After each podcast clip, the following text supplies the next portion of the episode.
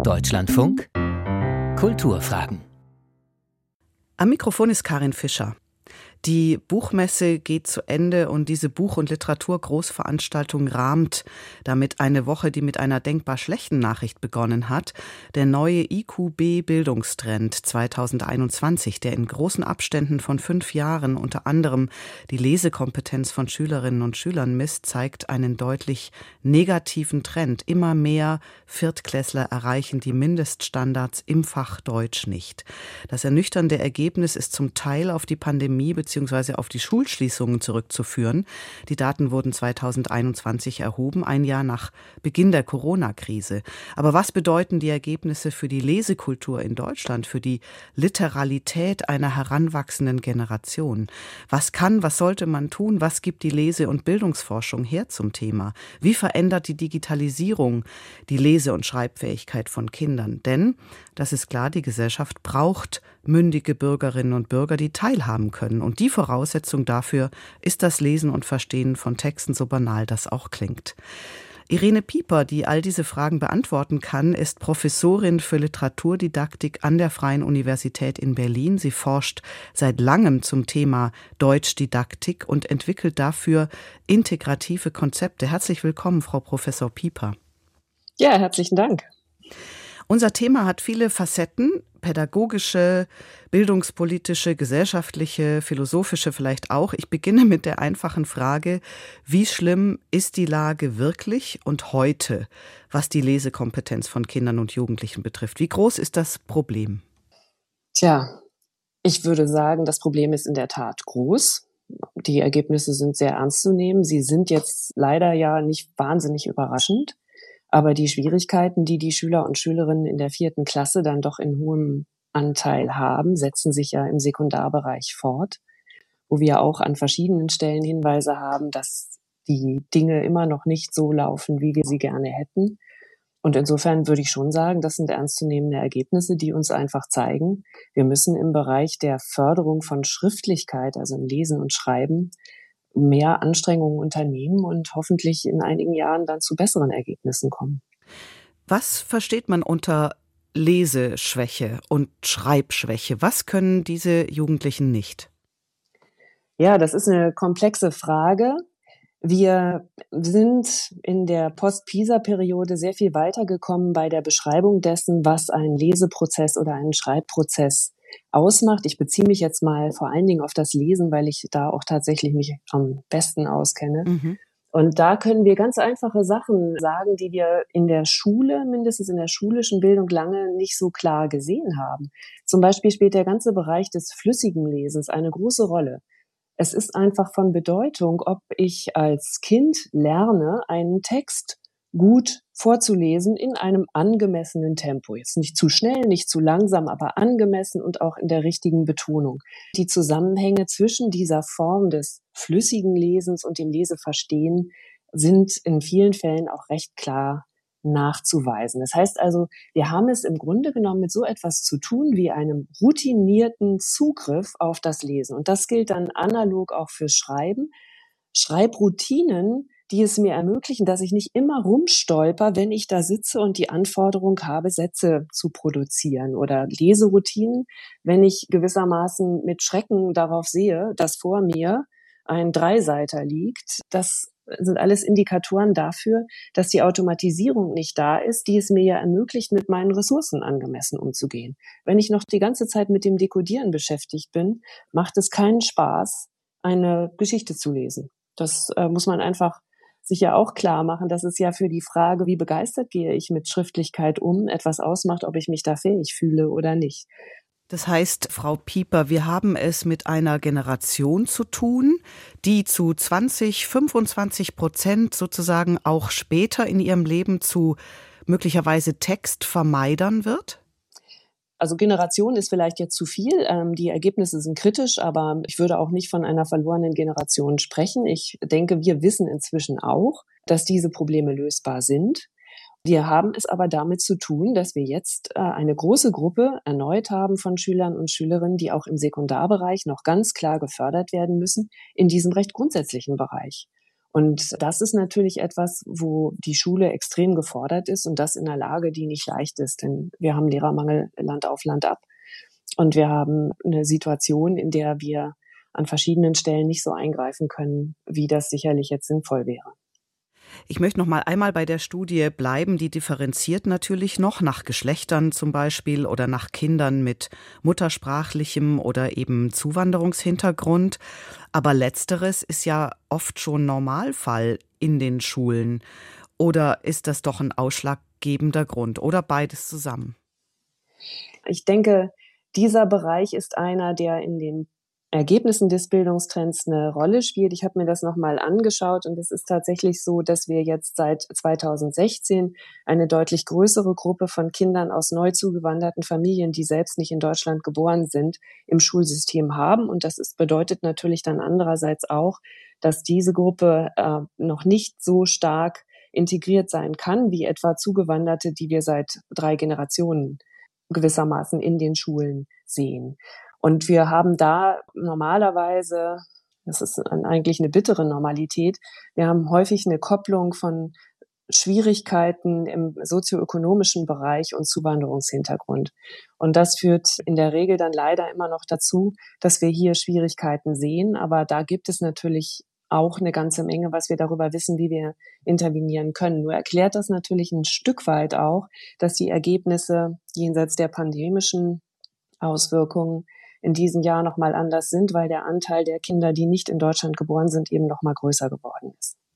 Vorlesen hilft sehr, das wissen wir lange, das haben wir so abgespeichert. Wenn das zu Hause nicht oder immer weniger stattfindet, wie kann Vorschule oder Grundschule zum Beispiel helfen? Was wäre gut, mehr zu haben, um Kinder für Geschichten zu begeistern? Und fürs Lesen. Ja, ich glaube, das ist so eine schöne Angelegenheit. Das Vorlesen ist eigentlich so was Einfaches. Insofern ist es auch immer wieder überraschend. Also jedes Mal, wenn ich neu drüber nachdenke, denke ich, wie erfreulich ist es eigentlich zu wissen, dass das Vorlesen tatsächlich so ein großes Kapital ist.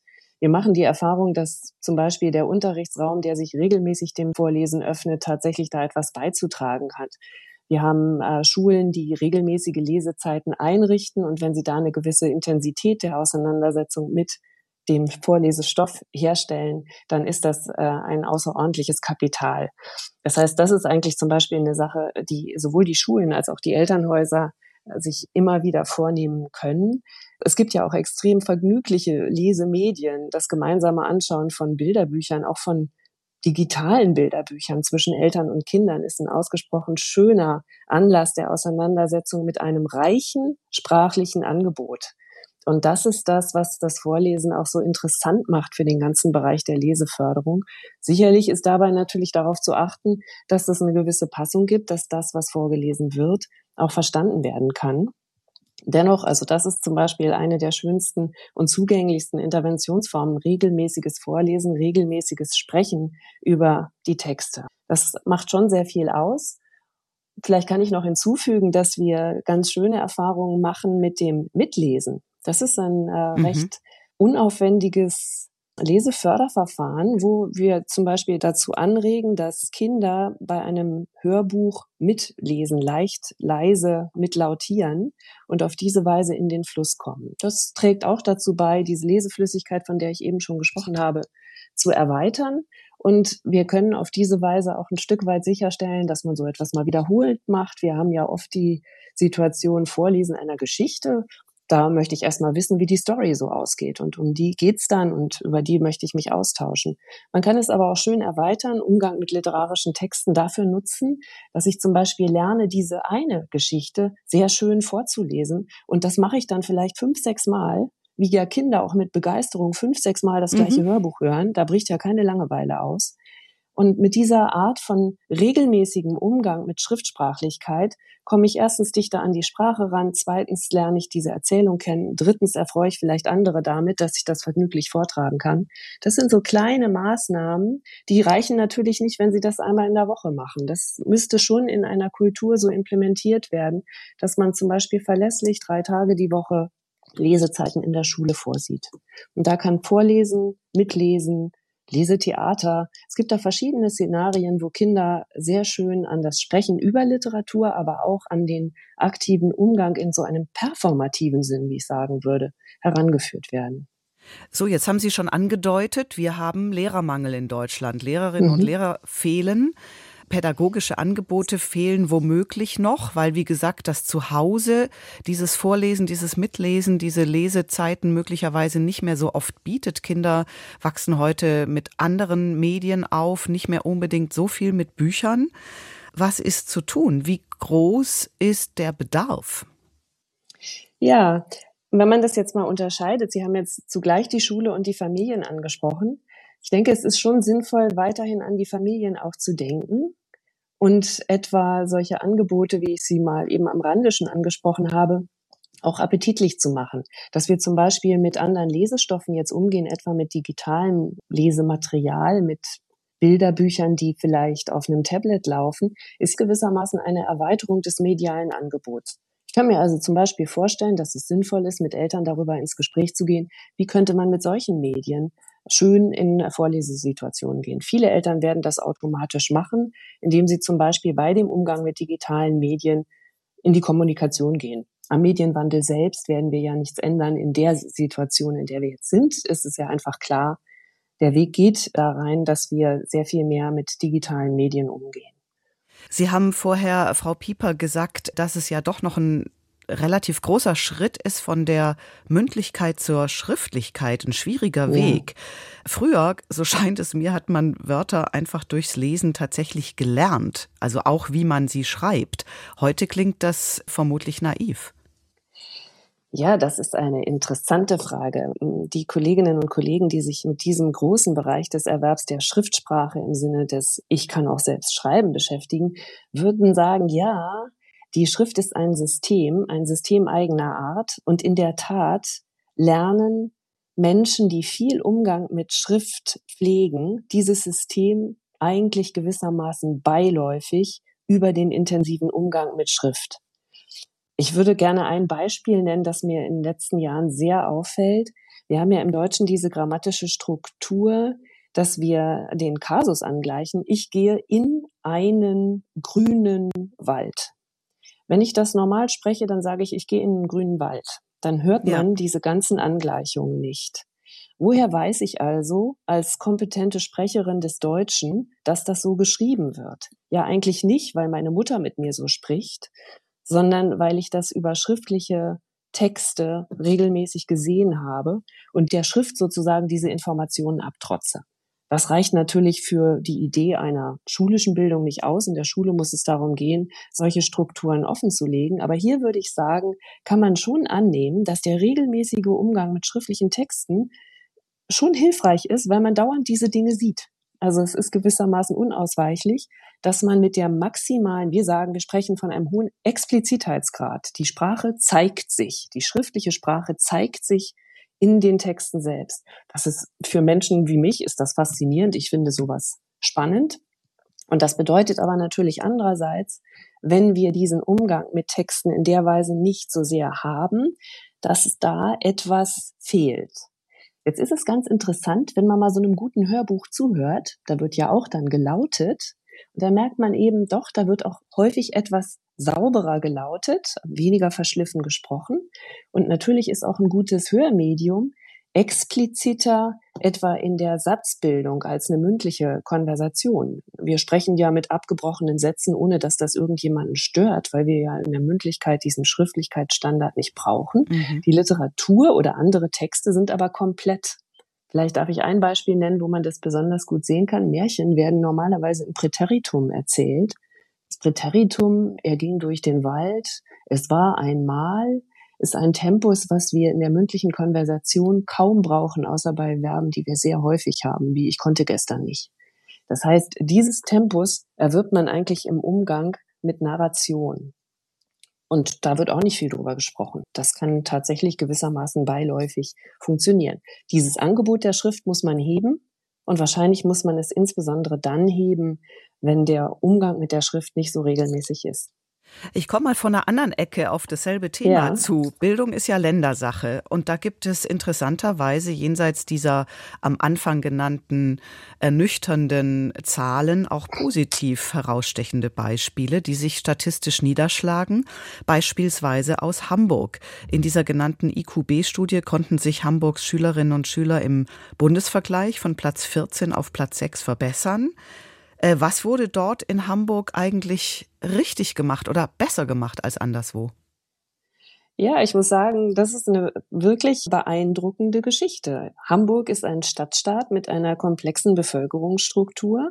Und jetzt gelingt es offensichtlich mit einer gewissen Konsequenz an diesem Bereich der mathematischen Grundfähigkeiten und am Bereich der sprachlichen Fähigkeiten produktiv zu arbeiten. Ich glaube, es gibt ein paar Schlüsselentscheidungen, die da gefällt worden sind. Sie haben zum Beispiel in Hamburg jetzt mit einer großen Regelmäßigkeit die Beobachtung dessen, wo Schüler und Schülerinnen noch einen besonderen Förderbedarf haben. Es gibt zum Beispiel die Regelmäßigkeit, dass die Schüler und Schülerinnen im Alter von viereinhalb Jahren auf ihre sprachliche Entwicklung hin untersucht werden. Und in dem Moment, in dem da Verzögerungen sichtbar werden, greift die Schulpflicht ab dem Lebensalter fünf und die Schüler und Schülerinnen gehen ein Jahr zur Vorschule. Das ist natürlich ein sehr sinnvolles Vorgehen, wenn dann in der Vorschule was Gutes gemacht wird, denn man hat gewissermaßen, bevor der Schuleintritt da ist, schon einen Plan zur Förderung derjenigen, die möglicherweise noch nicht so weit sind wie andere Kinder. Das ist so ein Instrument, was die Hamburger einsetzen, was mir sehr, sehr einleuchtet. Dann gibt es so was Kleines, was auch nicht unwichtig ist. Man hat die Mindeststundenzahl in den Fächern Deutsch und Mathematik auf mindestens fünf raufgesetzt. Das heißt, man gibt gewissermaßen auch diese zeitliche Ressource rein und sorgt dafür, dass der Deutschunterricht und der Mathematikunterricht ein größeres Gewicht haben. Diese Regelmäßigkeit der Förderung wird flankiert durch zusätzliche Sprachförderstunden. Das sind schon so Momente, wo man sagen kann, ja, das ist offensichtlich, also ich würde die Ergebnisse, die wir jetzt sehen, so deuten, dass das fruchtbar ist. Es ist auch in Hamburg aus meiner Sicht eine sehr erfreuliche Situation entstanden in der Zusammenarbeit zwischen wissenschaftlicher Expertise, Unterrichtsentwicklung und Bildungsmonitoring die Materialien, die dort äh, bereitgehalten werden für Lehrkräfte, die zum Beispiel auf die Hamburger Lernstandserhebungen äh, vorbereiten, die nutze ich gerne. Ich, wie Sie ja gesagt haben, ich bin an der Universität tätig in der mhm. Lehrerbildung. Ich empfehle diese Dinge, die sind niedrigschwellig, sie sind gut gemacht. Sie zeigen, wie kann man eigentlich Lese- und Schreibförderung betreiben. Und das ist ganz wichtig, auch nicht nur für die Klasse 4, sondern wie ich ja eben gesagt habe, auch für den Sekundarbereich, denn die Schüler und Schülerinnen kommen ja mit diesen Voraussetzungen dann im Sekundarbereich an und brauchen also zusätzliche Unterstützung. Insofern ist der Hamburger Fall sehr gut. Eine komplexe Gesamtsituation in der Stadt, eine Entschiedenheit der Maßnahmen, Ressourcen, Monitoring, aber auch Unterstützung. Was ich vielfach wirklich kritisch sehen würde, ist, ähm, ich möchte mal sagen, eine fast bedrohliche administrative Dimension, die dann auf den Schulen äh, zusätzlich lastet, die Berichte schreiben, Mittel beantragen. Das ist nicht deren Kernaufgabe. Deren Kernaufgabe ist Unterrichtsentwicklung, interkollegial zusammenarbeiten, darüber nachdenken, was können wir tun. Sie haben eben einmal in so einem schönen Halbsatz gesagt, es könnte ja auch zu sowas wie Textvermeidung oder der Vermeidung von mhm. Schrift im Unterricht kommen. Dafür braucht man eine Verständigung. Da ist die Deutschlehrerin alleine auch nicht diejenige, mit der wir reden, sondern da muss es darum gehen, dass auch einem Biologielehrer klar ist, was mache ich da eigentlich, wenn ich diesen Text einsetze? Wie gehe ich damit um, dass diese Grafik ziemlich kompliziert ist und eigentlich nur über eine sehr gute Lesestrategie, wo Text auf Bild bezogen werden kann, erschlossen werden kann. Solche Dinge müssen Lehrkräfte wissen. Dafür müssen sie zusammenarbeiten. Solche Strukturen müssen geschaffen werden und nicht so sehr bitte schreiben Sie uns einen Antrag, dann kriegen Sie auch Sprachförderstunden. Wenn wir Glück haben, finden wir auch eine Person dafür. Das ist jetzt etwas karikierend, aber ähm, wir haben ja eine Belastungslage und die wird nicht besser dadurch, dass eben an den Schulen äh, Lehrkräfte fehlen, dass wir natürlich angesichts der Pandemie, die weiterläuft, äh, hohe Krankenstände haben und so weiter.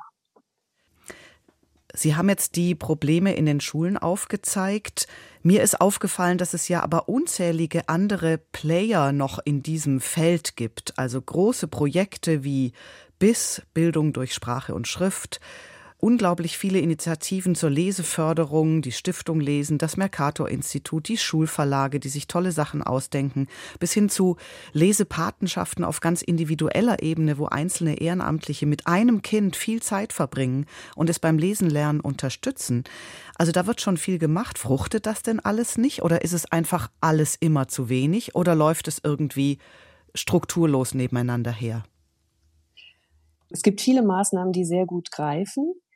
Wenn wir jetzt an die Angebote etwa von BIS Transfer denken, das ist wirklich ein schönes Portal, wo sehr viel bereitgestellt wird, dann wird das sinnvollerweise aber eigentlich so eingespielt. Mehrere Schulen bilden einen Verbund, arbeiten zusammen. Lehrkräfte bilden sich gewissermaßen wechselseitig fort. Das ist vielleicht so eine lose Formulierung, um das zu beschreiben. Wir brauchen also gewissermaßen im System ein gutes Bewusstsein. Wenn ich eine lesefördernde Schule habe und außerdem tolle Lesepaten, die mit einzelnen Kindern in der Freizeit noch etwas machen, dann halte ich das für eine tolle Angelegenheit. Wenn ich aber Schüler und Schülerinnen habe, die sehr viel Unterstützung brauchen, dann reicht ein informeller Lesepate alleine ja nicht aus. Das heißt, wir müssen immer schauen, was ist die Gesamtstruktur und wie können einzelne Fördermaßnahmen darin greifen. Das ist so also ein bisschen Maßnahmen stärken, Bürokratie aber abbauen. Was, ja, muss, was muss strukturell noch passieren?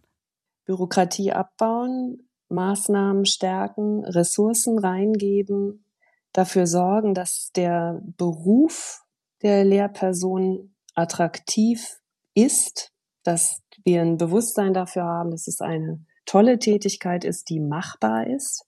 Wir brauchen also in gewisser Weise an dieser Stelle auch auf der Ausstattungsebene eine gute Situation. Wir brauchen eine Professionalisierung weiterhin der Lehrkräfte. Dazu passiert viel. Das muss attraktiv werden für Lehrkräfte und nicht als zusätzliche Belastung empfunden werden. Ich glaube, da haben wir ein bisschen was gelernt. Die digitalen Tools erleichtern zum Beispiel einer Lehrkraft, die in der Unterrichtsvorbereitung stark eingebunden ist, am Nachmittag eine zweistündige Fortbildung zu besuchen. In diesem Bereich müssen wir mehr machen, auch konsequent dran arbeiten. Das sind, glaube ich, Entscheidungen, die sind wichtig. Und auf der schuladministrativen Ebene ist es, denke ich, ein Schlüssel, die Schulen zu stützen in dem, was sie brauchen.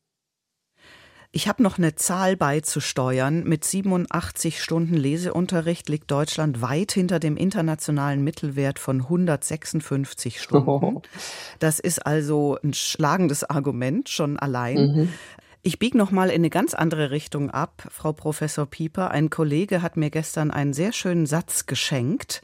Ein mhm. Zitat mhm. des Soziologen und Publizisten Tillmann Allert, der sagte, Handschrift sei die anstrengende Übung, mit fünf Fingern Ich zu sagen.